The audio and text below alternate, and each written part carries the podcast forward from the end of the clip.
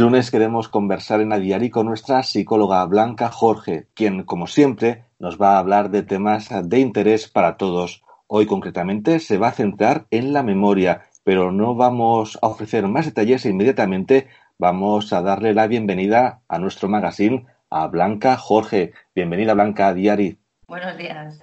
¿Qué tal? ¿Cómo estás? Bien, ahí llevando la situación como se puede. ¿De salud bien, más o menos? Sí, de salud bien. Salud, todos bien, que eso hoy en día y en esta situación es lo fundamental. Todos bien. Eso es lo principal en estos días, como tú bien dices. Y bueno, ¿cómo podemos encontrarte? Como decimos siempre, ¿qué días tenemos para localizarte? De momento, eh, el gabinete está cerrado.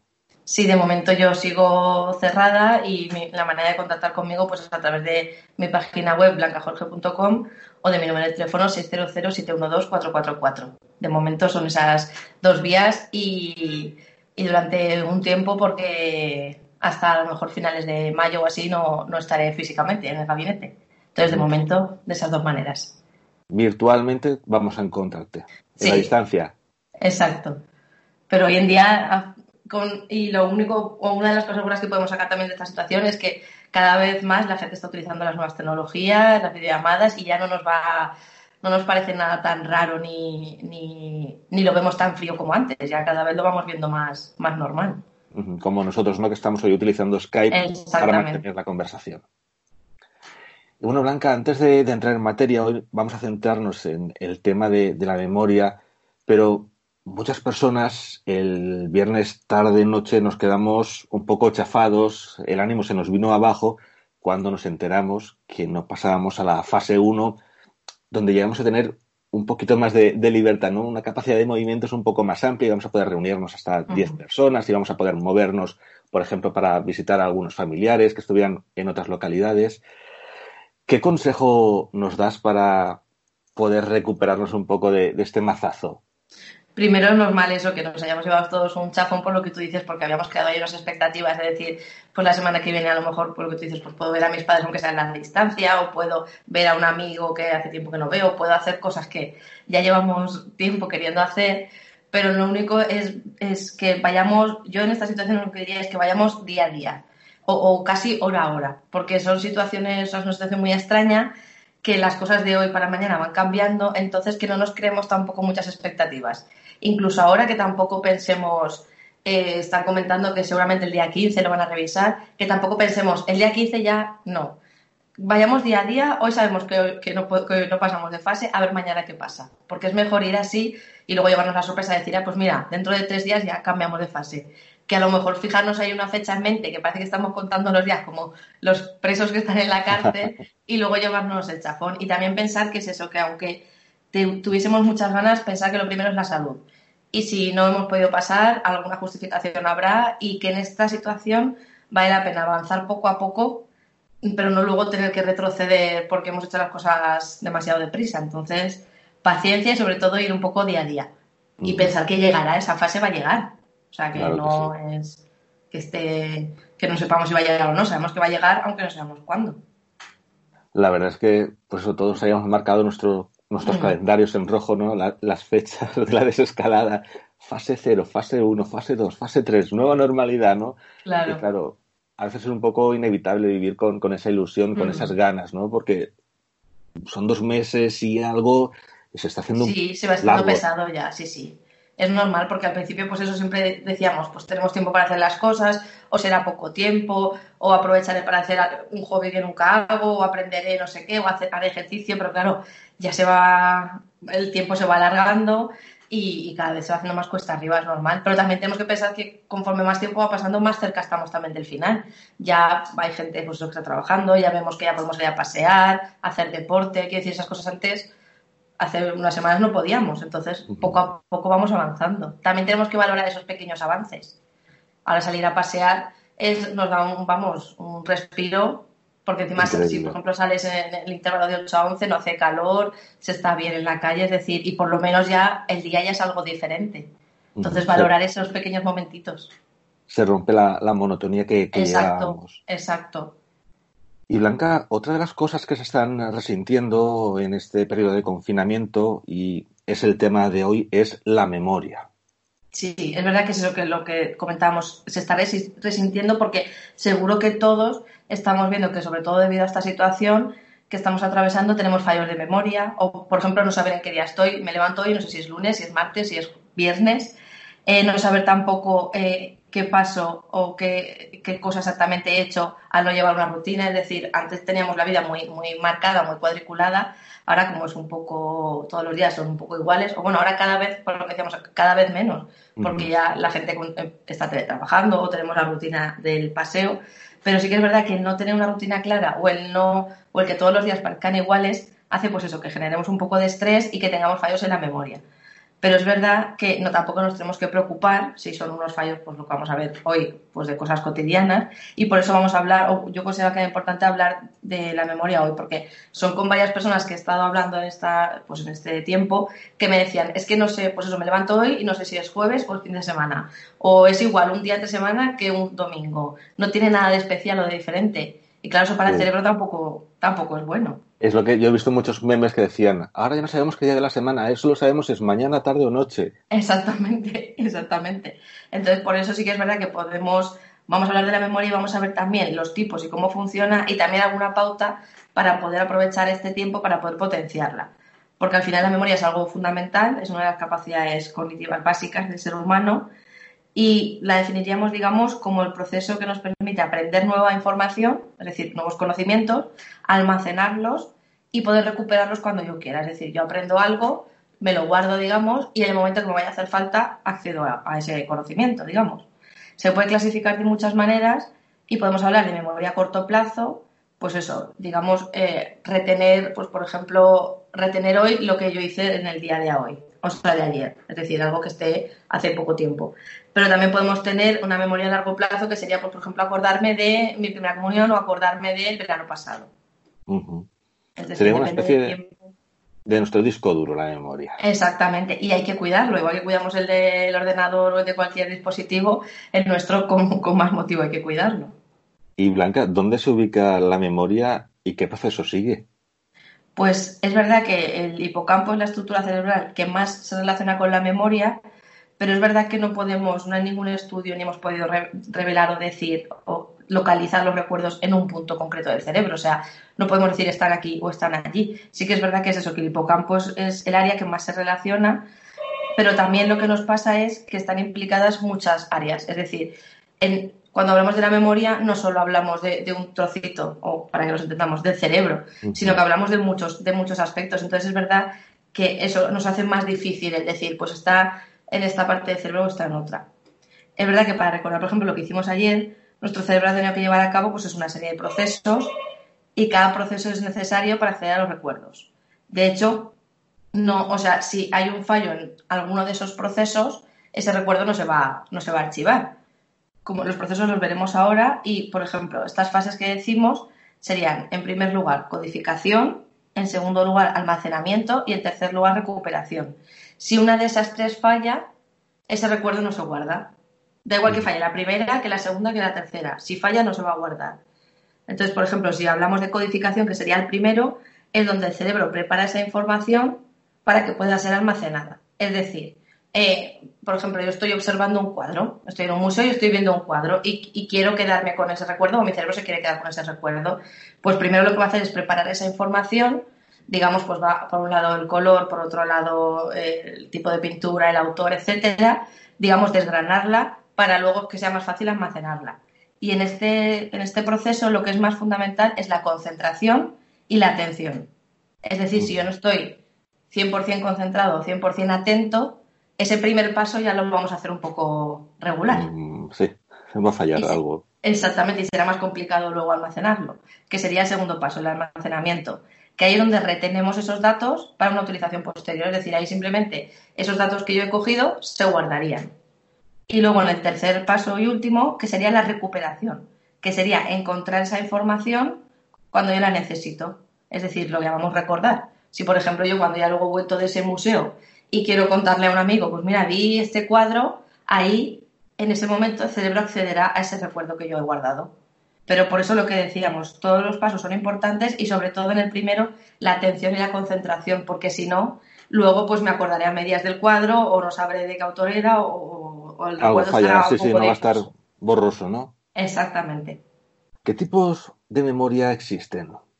Pues lo que decíamos antes, tendríamos en función del tiempo que permanece la memoria en nuestro sistema, digamos, o sea, que permanece la información, perdón, que sería memoria a corto plazo y memoria a largo plazo. Que la memoria a corto plazo, lo que decíamos antes, la definiríamos como el mecanismo de la memoria que nos permite retener una cantidad limitada, eso sí, cuando hablamos de corto plazo estamos hablando de cantidad limitada de información y de tiempo limitado. Es decir, puedo recordar algo limitado y solo durante un tiempo. Y es verdad que retiene, pues eso, temporalmente esta información, pero luego es verdad que se desvanece. Y se desvanece y depende de la importancia que tenga para mí, o desaparece o ya pasaría al, al largo plazo, digamos. Por ejemplo, si nos recuerdan que recordemos o sea, si nos piden, recuerda una serie de 10 números, por ejemplo. Eh, eso, si me dicen, te dicen a ti ahora, Julio, te voy a dar 10 números y te los tienes que aprender y en 5 minutos o en 10 minutos te los pregunto. Eso pasaría a la memoria a corto plazo, porque, porque es lo que tenemos más reciente. Y es verdad que solo podemos, o es más probable, que recordemos entre 5 y 9 números. Es decir, si por ejemplo nos piden que recordemos 10, difícil va a estar que nos, recordemos esos 10. Es verdad que la memoria también es algo que se entrena y cuando alguna vez hemos visto pues estas personas que calculan mentalmente tan rápido o que tienen mucha memoria o se acuerdan mucho de lo que pasó en tal año o en tal, ahí simplemente es eso, es entrenamiento, no es que, que su cerebro sea mejor al de otras personas, simplemente es que, bueno, simplemente, sin quitando el simple también, lo han entrenado mucho. Como un deportista. Exactamente, sí, sí, al final entrena el, cerebro como cualquier otro músculo. Y lo que decíamos eso, que solo podemos retener, o es más probable que retengamos entre 5 y 9 números, porque es verdad que la cantidad, digamos, a corto plazo que podemos retener es de 7 elementos o 7 números. Siempre puede haber, por exceso o por defecto, esa variación de dos, es decir, a lo mejor gente que tenga la memoria menos entrenada serían 5 y gente que por lo que porque la utilice más en su día a día serían 9, pero más allá de eso es, es complicado. Y es verdad que la capacidad de la memoria a corto plazo es variable, por lo que decíamos, porque hay gente que, la entrena más o menos. Y también es verdad que a la hora de recordar, por ejemplo, una serie de números, un número de teléfono, una cuenta bancaria, un... es mejor hacerlo por grupos. Es decir, agruparlo, por ejemplo, grupos de tres. Así nos va a ser más fácil que si quiero aprendérmelo todo del tirón. Y lo que decíamos, pues nuestra memoria a corto plazo puede mantener la información hasta 30 segundos como máximo, pero sí que es verdad que podemos ampliar ese tiempo si nosotros repetimos constantemente o le damos significado. Pues, por ejemplo, si a mí me dan un número de teléfono y me tengo que acordar de ese número de teléfono, me lo dan por la mañana y me tengo que acordar por la tarde, si por ejemplo yo me lo voy repitiendo durante el día, será más fácil que me acuerde, o si por ejemplo a cada número le doy un significado, o si digo, pues eh, el 9 es 6, pues mira, 9 era el día que conocí a no sé quién y 6 el día que conocí. Va a ser más fácil que por la tarde me acuerde que si simplemente me lo dicen yo ya no, lo practico más y por la tarde me dicen, ¿qué número te he dicho esta mañana? Pues voy a decir. Imposible. Exactamente. Esas es el, las pegas, digamos, que tiene la memoria a corto plazo, que también es bueno porque al final es, o sea, el cerebro lo hace también por, por sobrevivir, porque si yo recordase todo, pues tampoco sería bueno para el cerebro. Uf. Exacto. Tendremos una cabeza, vamos, prodigiosa. Y bueno, la memoria a largo plazo, por contra, sí que nos va a permitir, ¿no? recordar determinada información en un periodo de tiempo más amplio. Exactamente, nos va a permitir pues, codificar y retener una cantidad prácticamente ilimitada de información y durante un periodo largo de tiempo. Pues, por ejemplo, eso, los recuerdos que almacenamos en la memoria pueden, pasar, o sea, pueden haber pasado hace segundos o hace años.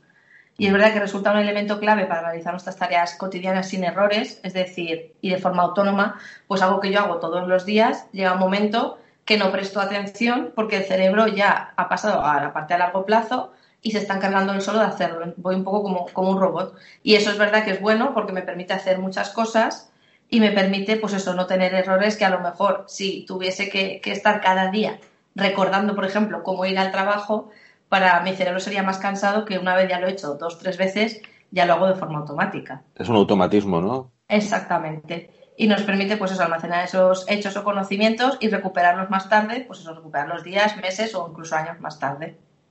También lo que decíamos antes, podemos clasificar la memoria en función del, del tipo de información. Si antes hemos dicho de, de digamos, el, el tiempo que permanece en nuestro sistema, ahora sería según el tipo.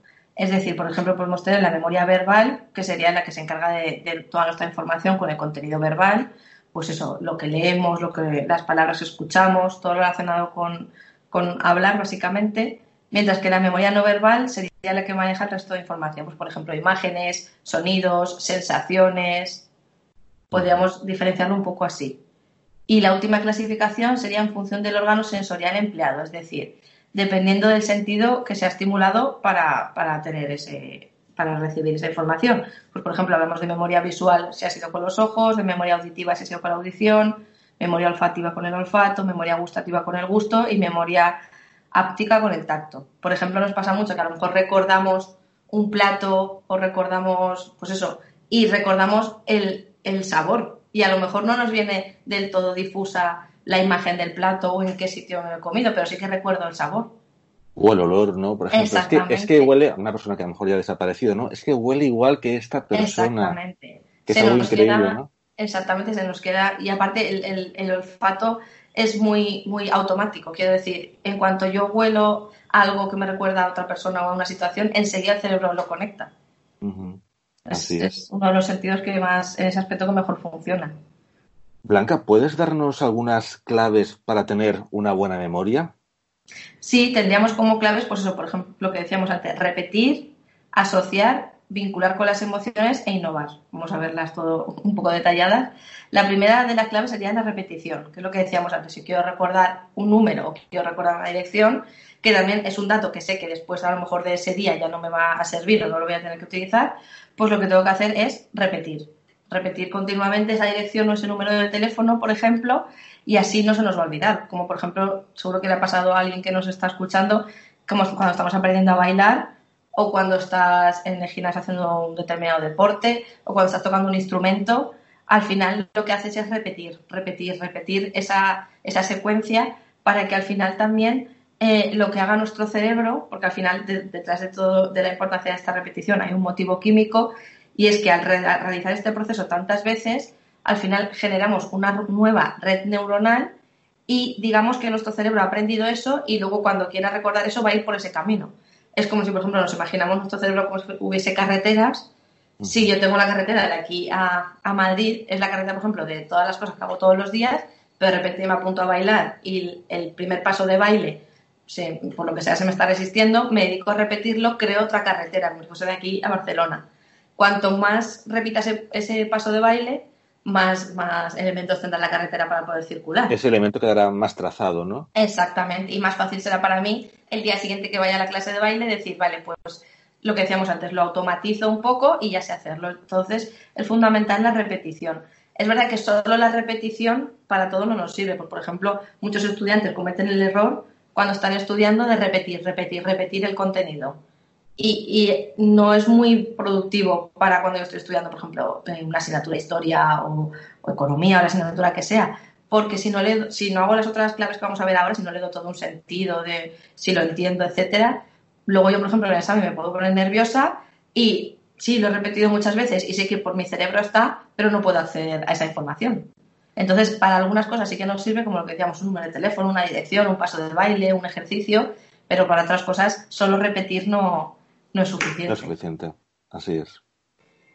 Y después, en segundo lugar, tendríamos la asociación, es decir, se han realizado estudios que una de las maneras más eficaces de recordar es, pues eso, por ejemplo, cuando queremos recordar el nombre de una persona, algo que haya mucha gente que se le olvida, dice, yo es que me acuerdo de la cara, pero del nombre no me acuerdo. Sí que es verdad que podemos decir, pues voy a asociarlo a algún rasgo característico de la persona, o al sitio donde lo he conocido, o a la ropa que llevaba, o a la sensación que me ha dado a mí, a cualquier cosa, y al asociarlo va a ser más fácil recordarlo. También por lo que decíamos antes, por ejemplo, si nos queremos acordar de un determinado plato que he comido en un restaurante, pues a lo mejor acordarme de con quién he ido, o qué día he ido, o qué época del año era, y eso va a hacer que luego sea más fácil recuperarlo, es decir, asociarlo a algo.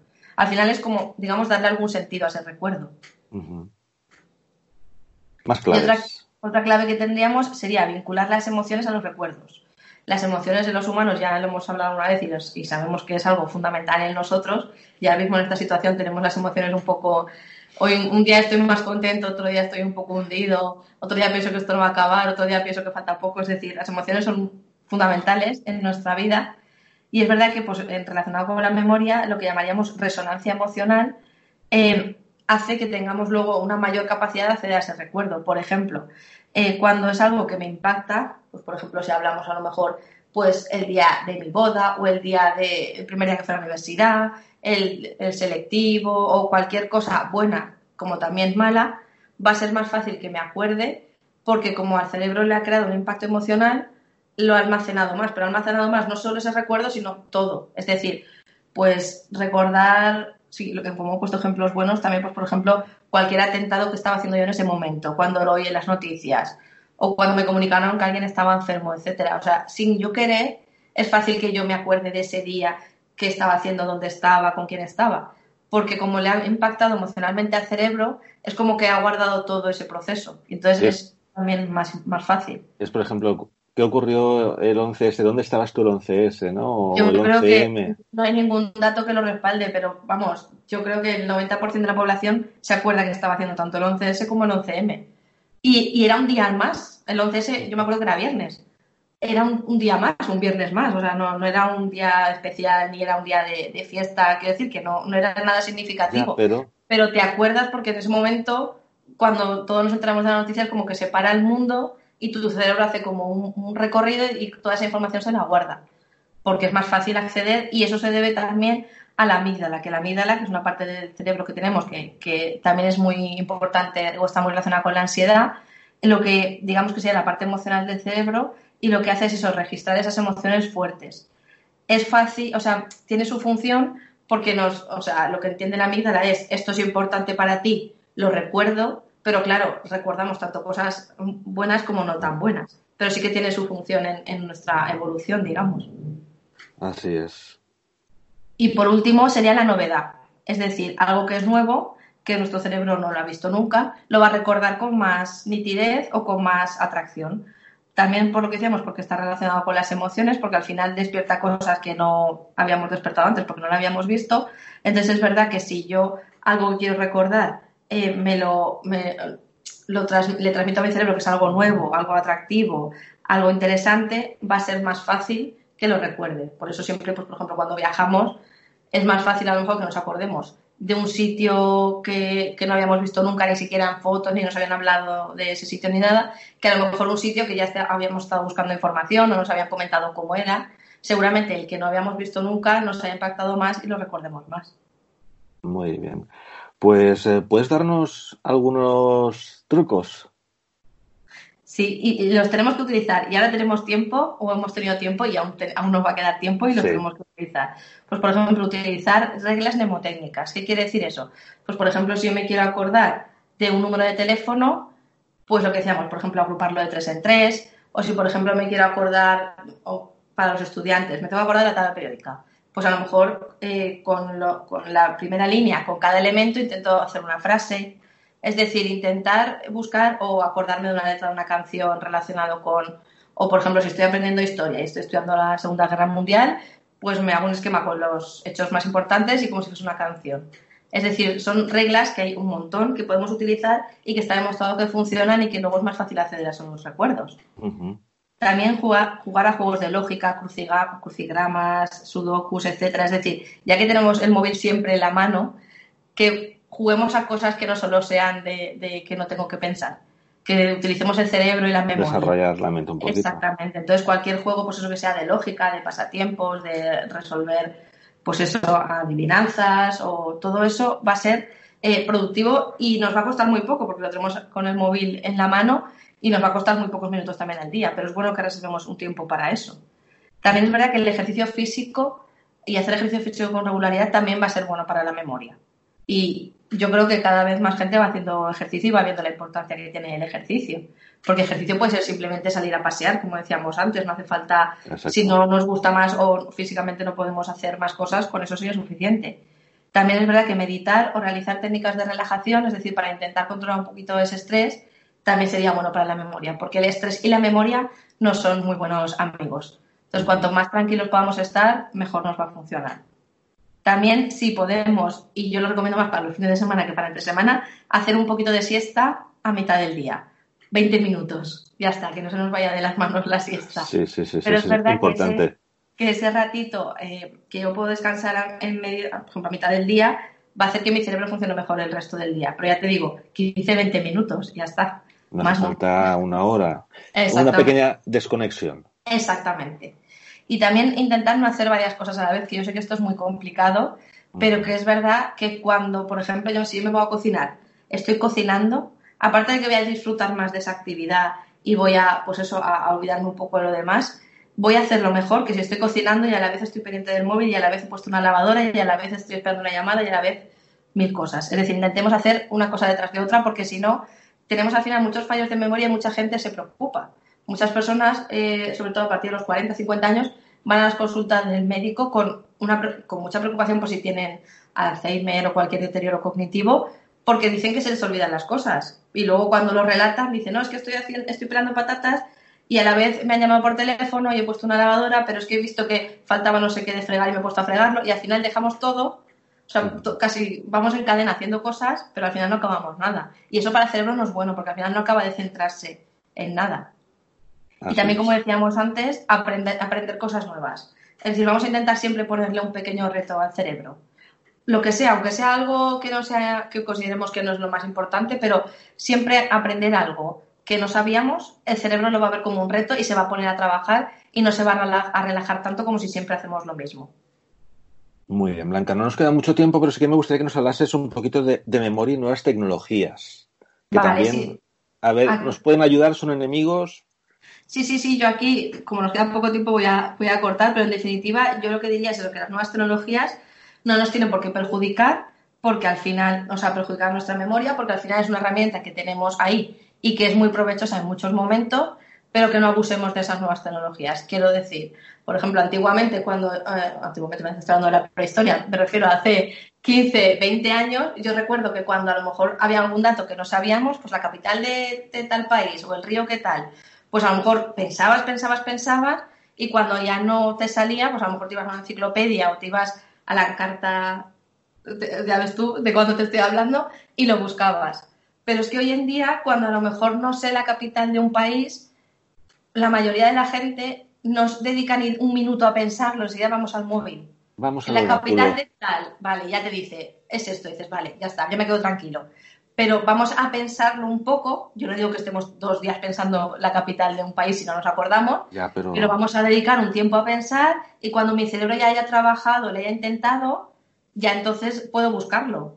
Porque es verdad que, que, sí, que si tengo curiosidad por saberlo, ¿por qué no voy a, hacer, a, utilizar un recurso que me da esa información tan rápida? Pero voy a pensarlo un poco. Es decir, vamos a tener a, a Internet o las nuevas tecnologías como un aliado, pero no algo que nos haga al final ser a nosotros más tontos. Sí, es que, por ejemplo, los números de teléfono, que antes tú sabes tu número de teléfono, el de tu tía, el de tu tío, el de tu abuela, el del primo del pueblo, y hoy en día es que no te sabes ni uno. Yo, yo reconozco que sí, porque yo, eh, eh, eh, o sea, no he querido quitarme esos conocimientos. Entonces, como los tengo, cuando a lo mejor tengo que marcar un número, prefiero pensarlo y si luego a lo mejor digo, no sé dónde estoy llamando, entonces ya a lo mejor lo busco. Pero sí que intento, sí, porque así, y por eso también lo que decíamos antes de aprender algo nuevo. Pues, por ejemplo, hay mucha gente que no sabe ni su DNI de memoria. Pues a lo mejor que el objetivo de la semana que viene sea aprender mi DNI o la cuenta del banco o cualquier dato que en cualquier sitio me pueden preguntar y a lo mejor no tengo acceso a consultarlo, no va a estar de más que, que mi cerebro trabaje y se lo aprenda. Pero sobre todo eso, que las nuevas tecnologías es una herramienta fundamental, muy eficaz y que nos puede ayudar un montón y nos ayuda, como lo vemos en el trabajo, etcétera, pero que no al final le pasemos toda la responsabilidad a las tecnologías y mi memoria se quede para pasar el día y ya está. Exacto. Y ya para finalizar, Blanca, me gustaría que acabásemos un poco como hemos empezado, ¿no? hablando de esta situación, de la desescalada. ¿Puedes ayudarnos con, algunas pautas para llevarla mejor? Sí, lo que decíamos, pues yo en primer lugar diría que sé que suena muy fácil, pero lo tenemos que tener, tener paciencia y no tener prisa. Es decir, tenemos muchas ganas de volver a esa nueva normalidad que llaman ahora, pero sabemos que tenemos que ir poco a poco porque ir haciendo caso a las fases y a las pautas que nos van dando va a hacer que vayamos avanzando y ya avanzamos solo, o sea, que vayamos en un sentido, que luego no tengamos que retroceder. Entonces, que tengamos paciencia y sobre todo que valoremos también cada avance. Lo que decíamos antes, pues ahora ya podemos hacer cosas que hace dos, dos tres semanas no, pues lo valoramos. Cuando por fin pasemos a la fase 1, lo mismo, valorar también ese cambio también, pues eso, continuar evitando el exceso de información y intentar dosificarla y no estar excesivamente pendientes. Yo con esto soy muy pesada, pero es que creo que es fundamental, porque se están generando muchos trastornos de ansiedad, gente que en su vida había tenido ansiedad, que en esta situación está teniendo ansiedad por eso, por el exceso de información, por estar continuamente pendiente. Entonces, yo no digo que nos desconectemos del mundo, pero a lo mejor con ver las noticias una vez al día, máximo dos, suficiente. Al día siguiente la volvemos a ver y ya está. O sea, no, no, va, no va a pasar nada por no estar pendiente todo el día de las noticias, pero sí que va a ser sano para nuestro cerebro. También empezar a regular nuestros horarios de despertar, sobre todo para la gente que aún no haya empezado a trabajar, empezar a regular nuestros horarios de despertarnos, de acostarnos, para que cuando volvamos no sea tan fuerte el impacto. Es decir, si yo, ahora por lo que sea, me estoy levantando más tarde normal, me estoy acostando más tarde, si tengo que empezar a trabajar la semana que viene, pues ya hoy que es, lunes ya es buen momento para empezar a regular eso. Quiero decir, no me voy a esperar a decir, pues dos días antes de que empiece a trabajar me acostaré más pronto. No porque nos va a costar. Es decir, que empecemos a, a regular esos horarios. También intentar no anticiparnos y no pensar que no vamos a volver nunca a la normalidad ni ser catastrofistas porque no es verdad. O sea, vamos a centrarnos en el día a día, en que vamos avanzando y que la situación va a ir mejorando y que vamos a salir de esta. Aunque nadie tiene una fecha exacta, pero sabemos que esto va a pasar, entonces no estar pensando continuamente que no va, que no va a acabar, digamos. Y también para las personas que ya tenían problemas de ansiedad antes de todo esto y que han visto que, que esa ansiedad o ese miedo a salir a la calle con todo esto ha crecido, vamos a poco a poco ir poniéndonos un reto cada día. Pues, por ejemplo, cada día vamos a salir 15 minutos durante tres o cuatro días. Después vamos a ampliarlo a 20 minutos. Después vamos a ampliarlo a 25. Es decir, poco a poco tenemos que empezar a salir sobre todo las personas que o ya tenían este miedo o lo han desarrollado ahora con esta, con esta situación que estamos viviendo. Y también decirles que sepan que lo van a pasar mal, yo no les voy a engañar, esos primeros días que salgan lo van a pasar mal, pero es necesario que lo hagan porque si no, no van a poder volver nunca a esa situación de antes. Entonces, que poco a poco, cada día aumenta, o cada tres días aumentando un poco los minutos para que el cerebro también vaya, vaya adaptándose. Y también, por último, y importante también, que debemos hacer las cosas bien, es decir, no, no, no queramos eh, saltarnos fases o no queramos hacer cosas que aún no podemos, porque eso lo único que va a hacer es alargar la situación, eh, prolongar este sufrimiento y que cada vez lo pasemos peor. Entonces, que intentemos, tanto como sociedad como como individuos, ser responsables y tener paciencia y en lo que cada uno podamos hacer las cosas bien para que esto pase cuanto antes. Exacto, vamos a quedarnos con, con eso, con la responsabilidad. Exacto, es fundamental. Todos tenemos en nuestras manos. Pues Blanca, Jorge, muchísimas gracias por habernos acompañado este lunes. Recordamos, ¿cómo podemos contactar contigo? A través de mi número de teléfono 600-712-444 y a través de mi página web blancajorge.com. Blanca Jorge, muchísimas gracias y nos volvemos a escuchar, si todo va bien, en unos 15 días. ¿Te parece? Sí, hasta la próxima. Hasta la próxima.